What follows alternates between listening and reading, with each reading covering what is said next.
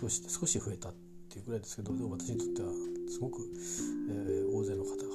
開いてくれたようでありがとうございます。あの多分まるまるお聞きいただけたかどうかはちょっとわからないんですが、えー、ちょっとびっくりしました。なんか翌日でこの回数ってすごいなと思って。やっぱりそのタイトルのはねあれって大きいんですね。話は、まあ、一応もうその特化した話だったんで偽りはないと思うんですけど、ね、あのタイトルはそうだけどなんだ全然してねえじゃんその話ってことはなかったと思うんですけど「デーモンスリー「鬼滅の刃」の洋書買いましたっていう話をね、えー、してましたけど。今日はねえっ、ー、と仕事はあの早々に、えー、終わってから出勤日だったんですけどね東京行ったんですけど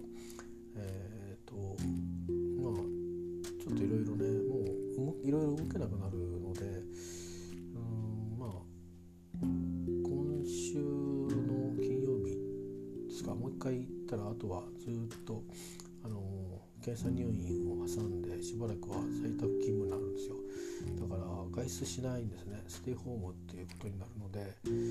ー、とまあ何もできないんですね。そのリモートで何かいろんな悩み事を相談っていうか、えー、計画したり自分の考えをまとめたりいうこともあるしあとでもやっぱりその病の関係のやつを挟むからあんまりそうですね。なんかストレスになるようなことは良くないんだろうなと思うんですね。なんか治療を始めるわけじゃないので、えー、ですけどやっぱりなんかこう、ね、内臓をどうにかあのお腹開いたりするわけじゃないんですけどまあいろんなねたかだかちょっと組織取るだけなのにあれするなこれするなっていうあのことでね制約がつくぐらいなんでぱちょっと大事にした方がいいと思うんでそれは物理的な話だけじゃなくてあの精神の面のね負担負荷ストレスっていうんですかそれもやっぱりあのあんまりこう神経を高ぶらしちゃいけないんだろうなと思うのでまあその今週までかなって思ったんですね。で自分の中でもやっぱりこう落ち着いたかなと思うとやっぱりこうちょっと、ね、考えなくなったかなと思うとやっぱりちょっとそわそわするようなどうしようって気持ちなんかもあったんで一回ちょっとまとめておくかと思って、えー、まあ、もう少しちょっと話をこの部分の話聞きたいなっていう疑問が1個だけあったのでそれを聞きたくて、まあ、ちょっとね、あのー、そういう専門の先生に話を聞こうと思ってどこにどの先生にしようかなと思って、あのー、2件ほど当たって1件はまあ1回接点があるんですけどちょっとまあ疑問のなところをねあのどういう感じで、あのお願いをしたとしたらやってくれるのか、うんね、なんかその実績とかねなんかそういうのがいろいろ不安じゃないですか。あのいわゆるその、ね、ドラマのスーツみたいなああいう世界だといいんですけど あのなんか単立でなんか、ね、あの当たるも発見当たるも発見だとするとちょっと人生任せるわけにもいかないですから、うんまあそういうのを言いつつ可能だったらその人にもそっちの方行こうかなと思ったんですけど、まあ、なんか途中でもう今日会う人この人って決めた後で連絡もらったのでで、まあ、割とまあいい感じの話だったので、まあ、ここはここでいいなと思って今日は今日会う人に会ってみようと思って、えー、会ってきたんですけどまあ聞きたいのは一つだったんですけどそのことに関しては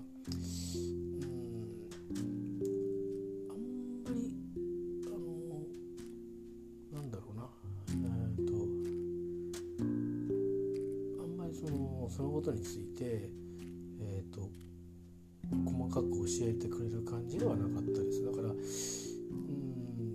飽きないと考えて細かく教えるのを拒拒んだっていうか躊躇したのかうんちょっとその辺が読めなかったんですけどなんだこの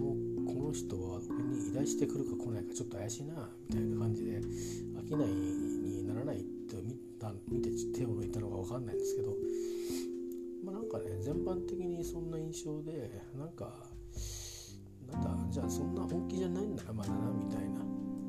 感じでちょっと軽くあしらわれた的な雰囲気があってそういう感じの人じゃないのかなって思って行ったんですけどやっぱ人は見かけによらないっていう逆もありますね、えー、見くびっちゃしくじっちゃった見くびっちゃったかなっていう感じでしたけど別にその方は悪いわけじゃないんでしょうけどね、うん、私の方とは合わなかったとかあとはお金の話なんかもねいろいろしたんですけど、うん、そこで数数年前に独立した人みたいだったんでもともとはねなんかあれなんですよ。別に最初から法律の専門家じゃないんですけどうんそこがなんかちょっと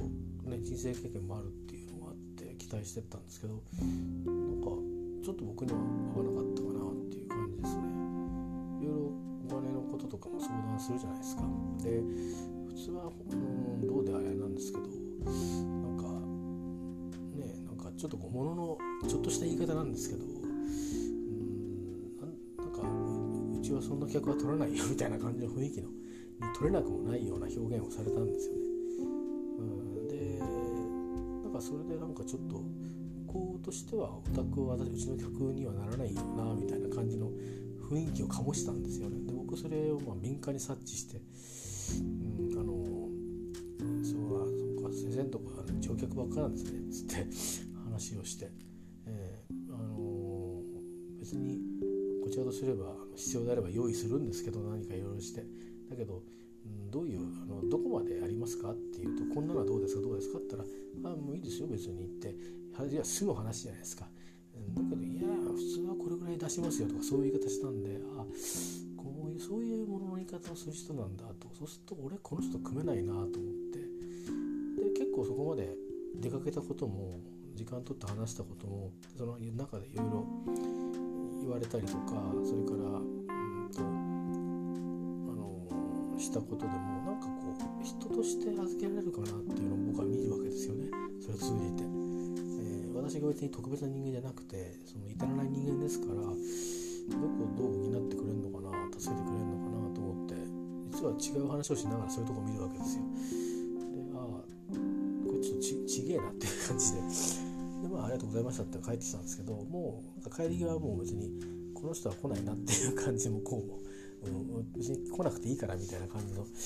別にあのバシバシに喧嘩して別れたわけじゃないんですよ。でもなんとなくそういう風な感じで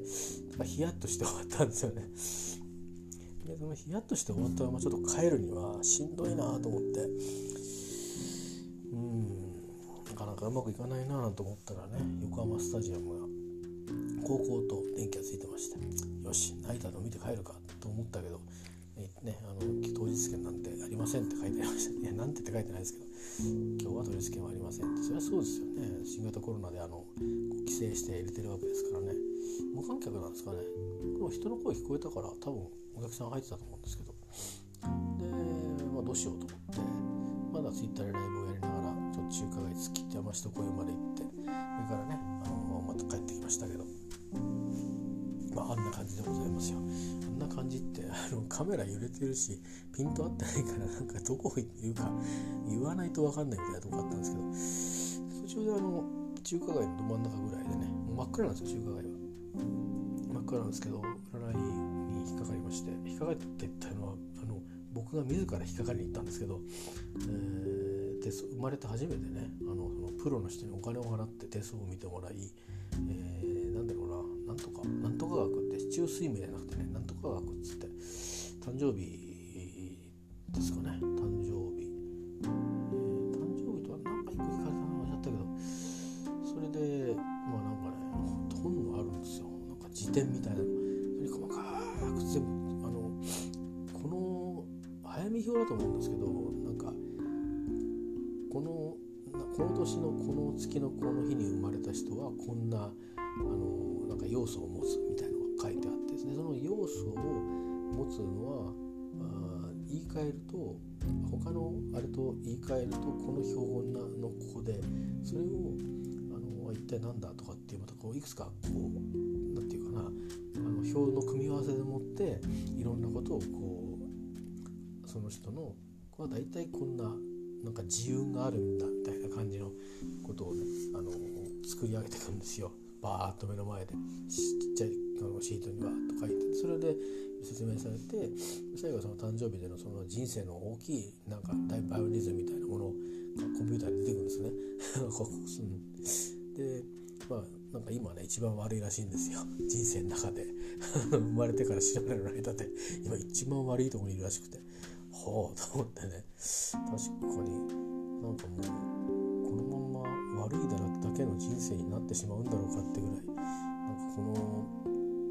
ね2年ぐらいは。うん。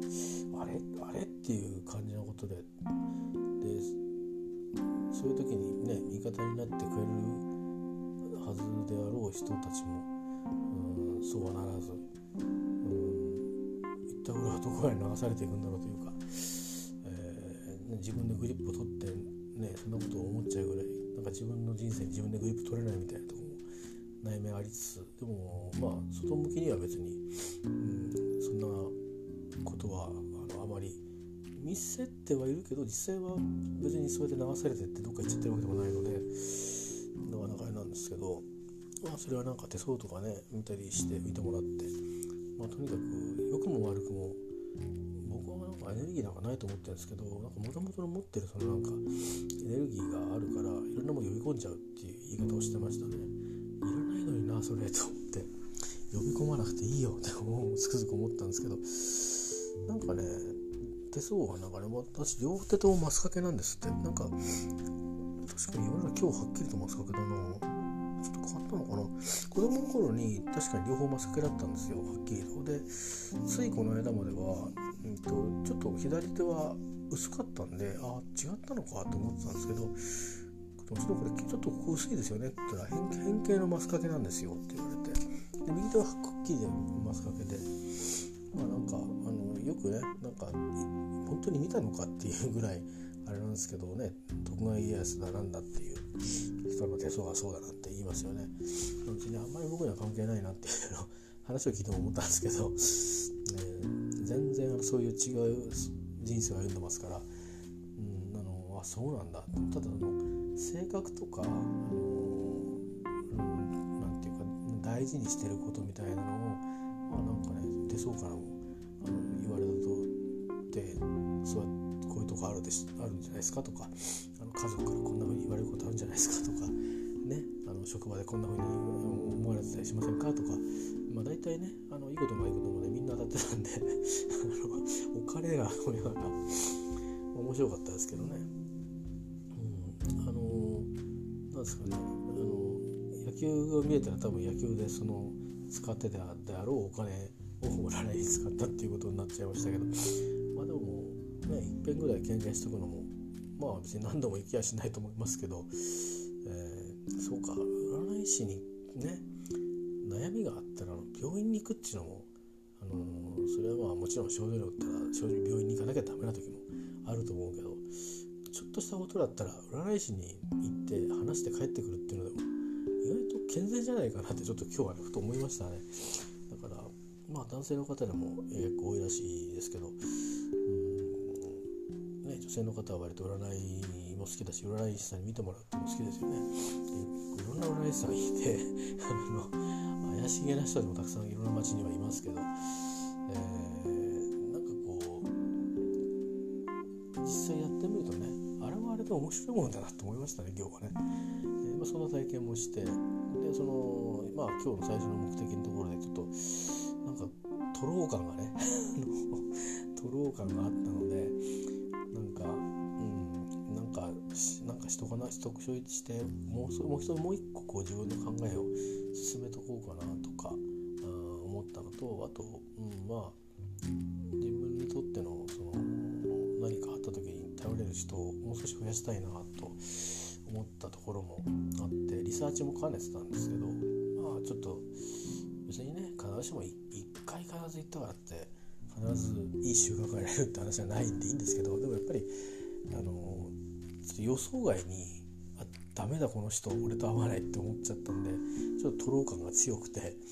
でまあそのね反動で 占いなんかやってたんで。まあね私もなかなか人生の今そこにいるらしいので本当切なにやってるなと思ってるんですけど。でもあの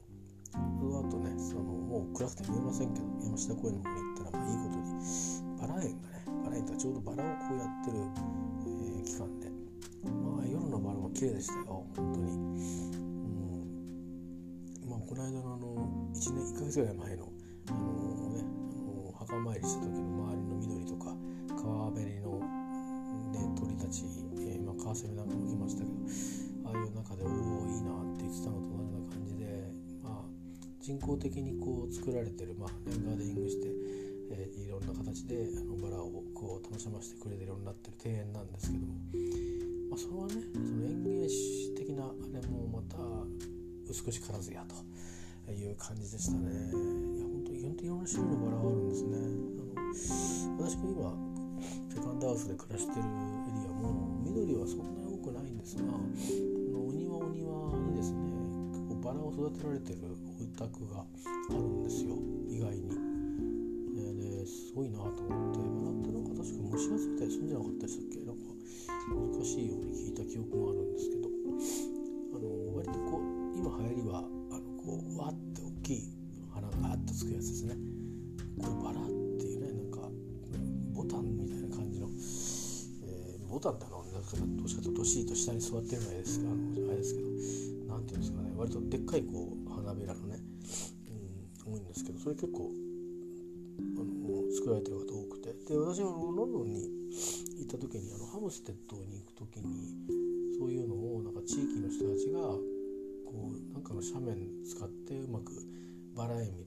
払いみたいなのをしててで鍵閉めてあるんですよ。でその地域の人だけがなんか時たま入って下の方にこうあのちょっとテーブルとかもあって多分お茶したりするんだろうなっていうそんな風にして楽しんでるような気配も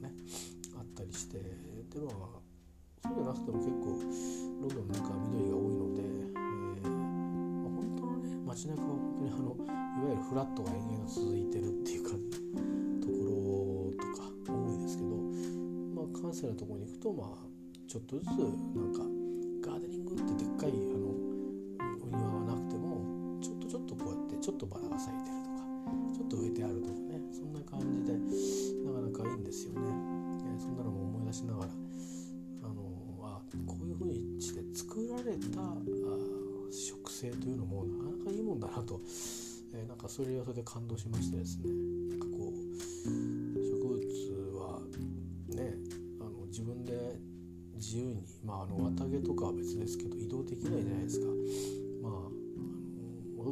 種なんかもう人間のね思うがままでしょ。でまあ他の植物はまあいろんな動物の足にくっついたり糞に混ざったりしながら旅をしてどっかに行くんですけどいずれにしても人任せでねあの咲いたところだっけ。芽が根を出したところで咲きなさいだっけ。なんかその言葉ありますよね。それ昔あのもう役員にもらって役員降りられてたか、まあ、お世話になった方から言われたですけどうんその場所で咲きなさいって昔先輩に言われたと。でまあどんな仕事の内容とか自分の思ってたものとは違う思ってたところとは違う、えー、思ってた状況とは違うそんなことだらけだと思いますがあそんなところに皆さんは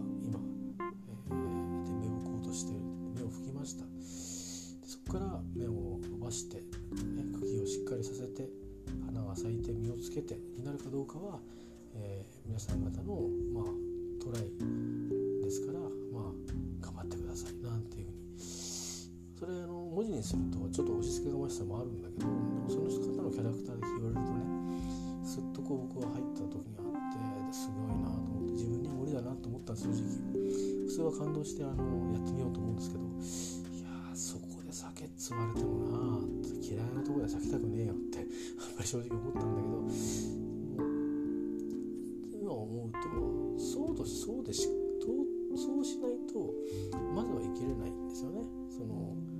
そこで咲こうとしないとそこをやめるって決断も多分できないですよ、うん、だからそこで咲かなくても他で咲こうと思うってことですよね。やっぱりそういう気持ちがないとどの道どこで何やろうにしても訂正もしないしまあ、自分の生活を確保することもできないしそれから少し辛抱するとか風を待つとかそういうこともできないんだよ。っていうことをすごく眼蓄のある言葉だったんだなと。まあ多分その方も誰かその先輩から言われたりその先輩はもしかしたらねあのこれ古くからいろんな形で言われてる言葉なので、えー、聞いたり学生時代にそうだって思って志を持ったりしたことがある方だったのかもしれないし分かりませんけどね、まあ、そうやってこう代々日本で割とよくねそんなこと言われますけど、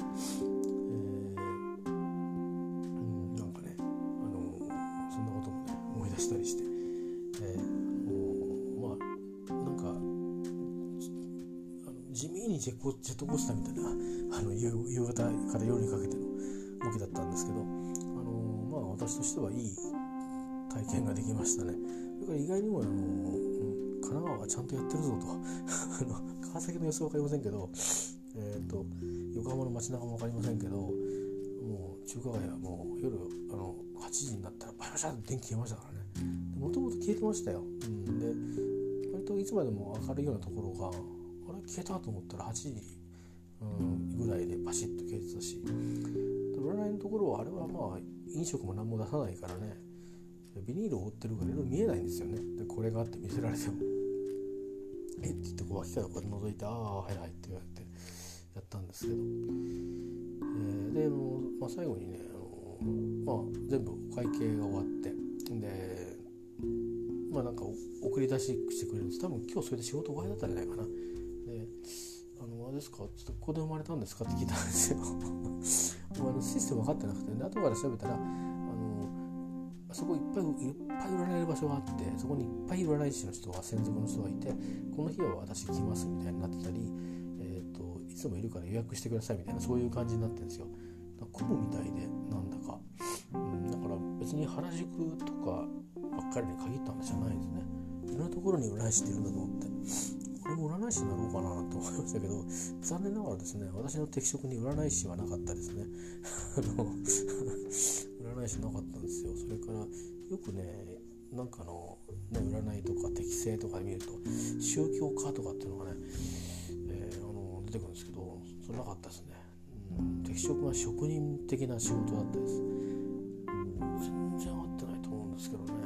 そういう一番合ってない仕事を選んで今の仕事にしたつもりなのに実はなんか合ってたっていうのもまたね見方を変えると結果も変わるんですね、えーまあ、だからどっちのところどっちの側から見るかっていうことによって、人生は見え方が変わるんだよっていうことのメタファーなのかもしれませんが、えー、まあそんなような、えことをねして、えー、バラを見て帰ってきました。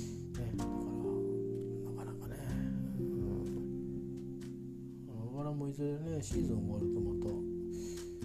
あそこもともとずっとバラ園ね毎年バラ咲きますからね。なんかどういう風にしたりするのかな。日比谷公園もねバラ咲く時期なんですけどあれどんどん季節の花をどんどん咲かしていくじゃないですか日比谷公園あたり。そうするとあれメンテナンスしてる人がどんどんね植え替えしてったりするけど他方でなんか取ってくものは取ってくんですよね。なんかね部分はね。だからすごくそういう造園業っていうんでしょうかねあれ。なんだろう合ってるかなあの日比谷公園の噴水でかい噴水のあるところと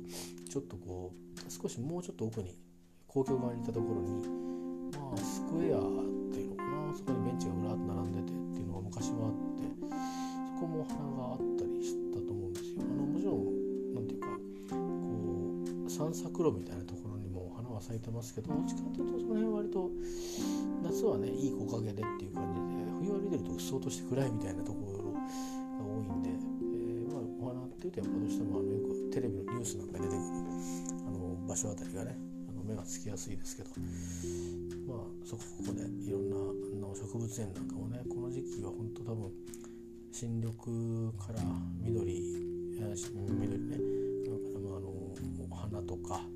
あいろんなものがね本当一気にバッとこうあの色で溢れてる時期だと思うのでかなかねこの新型コロナウイルスのことがあるからあのいろんなところに出かけられないところではありますが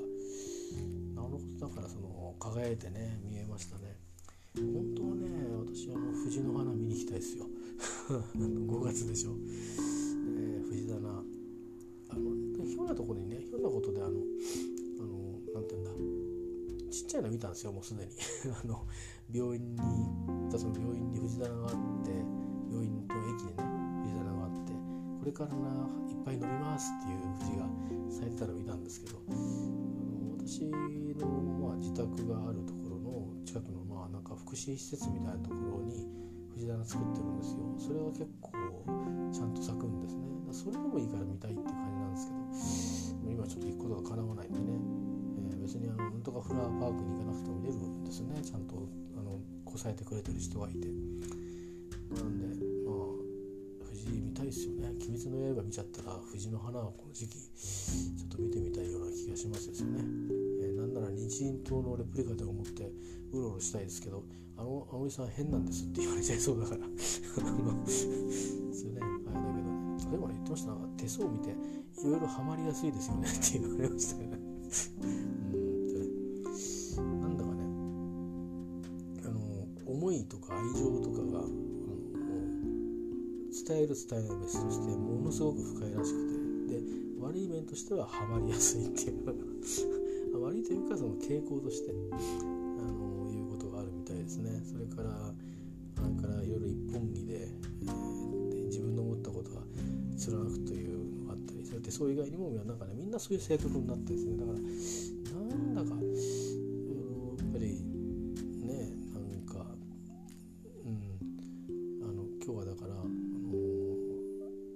しい人から言われるとこうと角が立つこともね他人に言われるとそうそうあの怒りにはならないという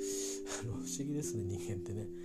あの何なんでしょうね心を開いてないけど言葉は染みて入ってきてるんですよ。ああそうそうですそうですみたいな。うんなんていうか不思議なもんですねなんか近すぎるとハリネズムみたいなねもので近すぎる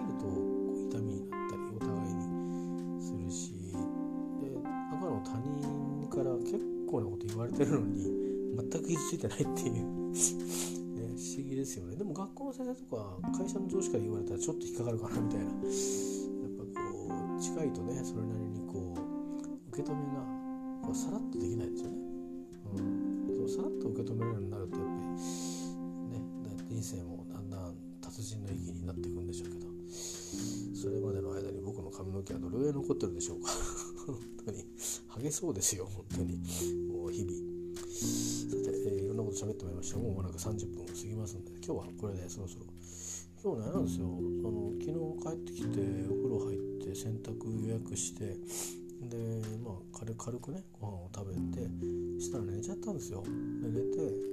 ついさっき起きたんですよね。1時間ぐらい前に、えー、3時ぐらいに。で今1時間半ぐらい経ちましたけどもう間もなく5時ぐらいなんですけどちょっともう一回仮眠してそれから起きようかな。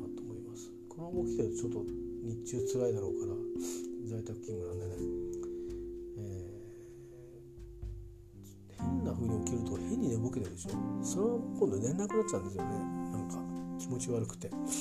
ん、なのでちょっと喋ってたりしました。すいません。そんな出方でしたけども。えー、っと今日は特におすすめはないですね。なんかこういうご時世なのでちょっとね山下公園行ってみてくださいなんとも言えないし皆さんの身近なところ、えー、行ってみてくださいとは言えませんがまあその健康管理上ね散歩とかは多分いろいろあの密にならないようにしながら確かに許されてたように思うのでその道筋からねあの、まあ、できればパブリックなスペースで誰かの地っていうよりかはねパブリックなスペースでスペースでそういった別にあのバラとかっていうくてもいいと思うんですよ。河原に咲くや野草のねなんかあの花でもいいと思うしなんかその色味ですかねこの時期の色味を味わわれる機会があれば是非味わってみるとなんかちょっと心にあの優しさがこう宿るような気がします。是非皆さんこそね私なんかより皆さんこそ、えそういう思いを持たれたらしております。えー、ではまたあまあすぐに出てくる